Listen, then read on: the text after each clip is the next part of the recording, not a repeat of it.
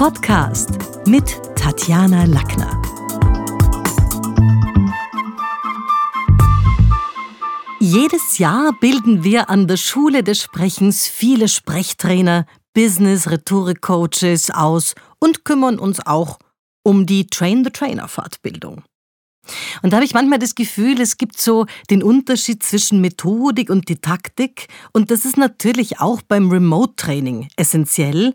Und ich habe mir gedacht, wir schauen heute mal ein bisschen in diese virtuellen Coachings und was da wichtig ist. Und es beginnt bereits bei der konzeptionellen Planung. Also im Sinne von, welche Module sollen aufeinander aufbauend gelehrt werden. Nicht umsonst heißt die Wissenschaft vom Unterricht selbst, also vom Lehren und Lernen, Didaktik.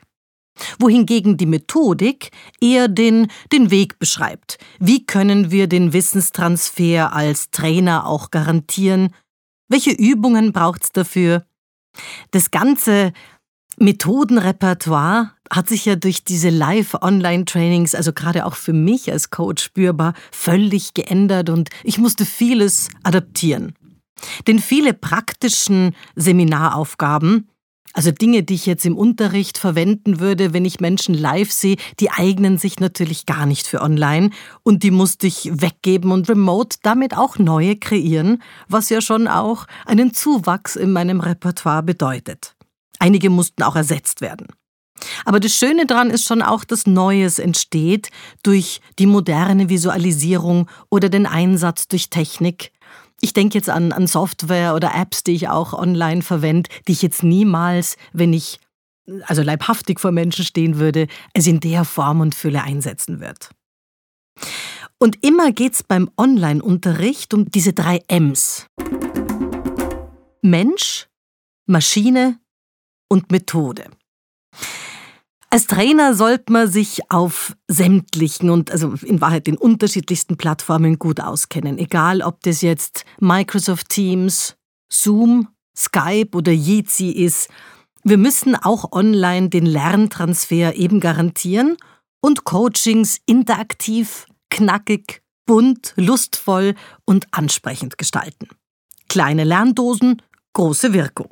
Also man könnte sagen, Online-Training findet dann routiniert statt, wenn der Live-Coach das technische Handling wie in einem Cockpit virtuos beherrscht und dabei aber stets die drei M's im Blick hat. Eben Mensch, Maschine und Methode. Denn auf der einen Seite sind wir irgendwie technische Ratgeber, also auf der einen Seite des Bildschirms, weil vielleicht hat ein Teilnehmer noch Schwierigkeiten mit seiner Kamera oder das Mikrofon ist noch nicht eingeschaltet oder er kennt sich auf der Plattform noch zu wenig aus. Dann wieder sind wir Organisatoren und Moderatoren in unserer eigentlichen Host-Funktion. Schließlich sollen sich alle wohlfühlen und keiner soll sich langweilen, nur weil wir jetzt noch irgendwie einem neuen Teilnehmer den Eintritt erlauben, also den eintreten lassen oder einem anderen noch technisch auf die Sprünge helfen. Und als ob diese Mensch- und Maschine-Herausforderung nicht schon genug wäre, werden wir als Trainer vor allem an unserer Methode gemessen. Sich im Online-Kurs wohlzufühlen und dran zu kommen, ist die eine Sache und ist wichtig. Gute Methodiker unter den Trainern erkennt man hingegen daran, dass sie sich ganz genau vorher überlegt haben, wie sie die neuen Inhalte durch klare Anweisungen in die Praxis und damit in den Alltag ihrer Teilnehmer bringen wollen. Wenn mir jemand, und das habe ich zuletzt erlebt und da habe ich mich echt gefreut, nach dem Training schreibt, Tatjana, ich habe die Pocket-Rhetorik aus unserer letzten Session in meiner Präsentation eingebaut und damit in, in, im Vorstandsmeeting alle Punkte abgeräumt, dann weiß ich, dass meine Methode wirksam war. Und da ist eben diese Vorbereitung so wichtig und Trumpf. Also was gehört alles zur Vorbereitung? Was, was mache ich da selber? Also ich persönlich habe meinen Desktop mit einem Logo-Bild gebrandet, weil es mich damit zwingt, Ordnung auf dem Desktop, unserem Schreibtisch und am, Computer zu halten. Und sobald ich Teilnehmern meinen Bildschirm freigebe, können die den Schriftzug Die Schule des Sprechens lesen und da stapeln sich dann nicht irgendwelche Files und Fotos, sondern das ist lesbar. Auch meine 46 Trainer sind angehalten, die benötigten PowerPoint-Charts im Hintergrund vor der Online-Einheit bereits logofit und am Start zu haben.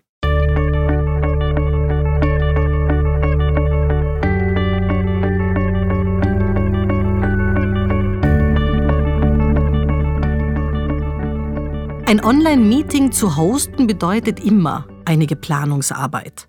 Denn ja, Dramaturgie fällt eben nicht aus dem Bildschirm, sondern ist harte Arbeit. Da ist die Frage, welche Übungen eignen sich, wann braucht's Interaktion für die Teilnehmer, wann gibt's dann auch wieder Ruhephasen, wann sind einige Minuten eben der Reflexion für andere nötig, wie viel muss erklärt werden und das mit dem Erklären ist ja gerade in unserem Traineralltag ein, da gibt es ja sogar eine Formel dazu, diese drei Ts, Teachers Talking Time.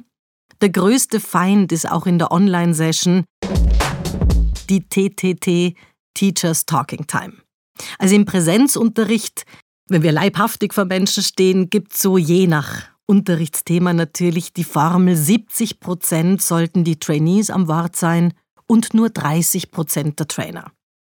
Ich achte bei mir im Haus peinlich genau auf diese gute TTT-Quote, dass wirklich meine Kunden im Zentrum stehen und die die Stunde letztlich auch reden sollen und aktiv drankommen und Übungen ausprobieren und der Trainer wirklich Anleitungen, Manöverkritik, aber nicht die ganze Redezeit übernimmt.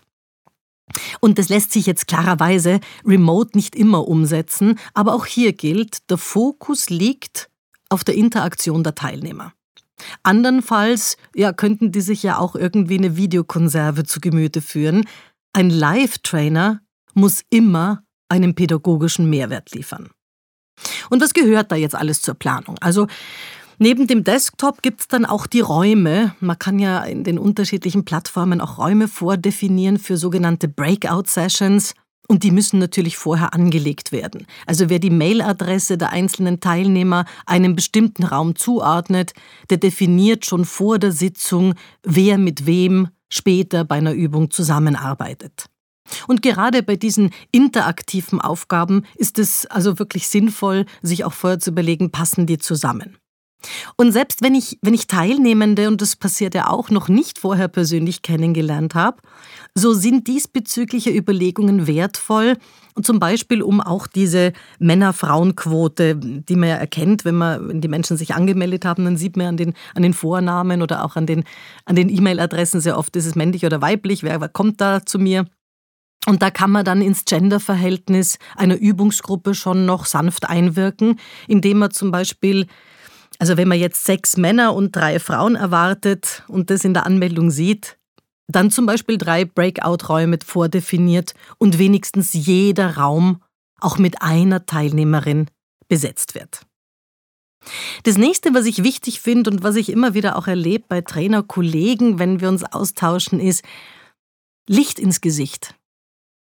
Wie gut eine Person ausgeleuchtet ist, hängt von der externen Lichtquelle ab. Und die Deckenlampe oder das Tageslicht reichen an grauen Tagen oder spätestens am Nachmittag für kein gutes Kamerabild mehr. Also da taugen sie dafür nichts. Manche sitzen sprichwörtlich im Dunklen und wirken dadurch selten helle. Also überbelichtete Gesichter erlebt man im Business kaum.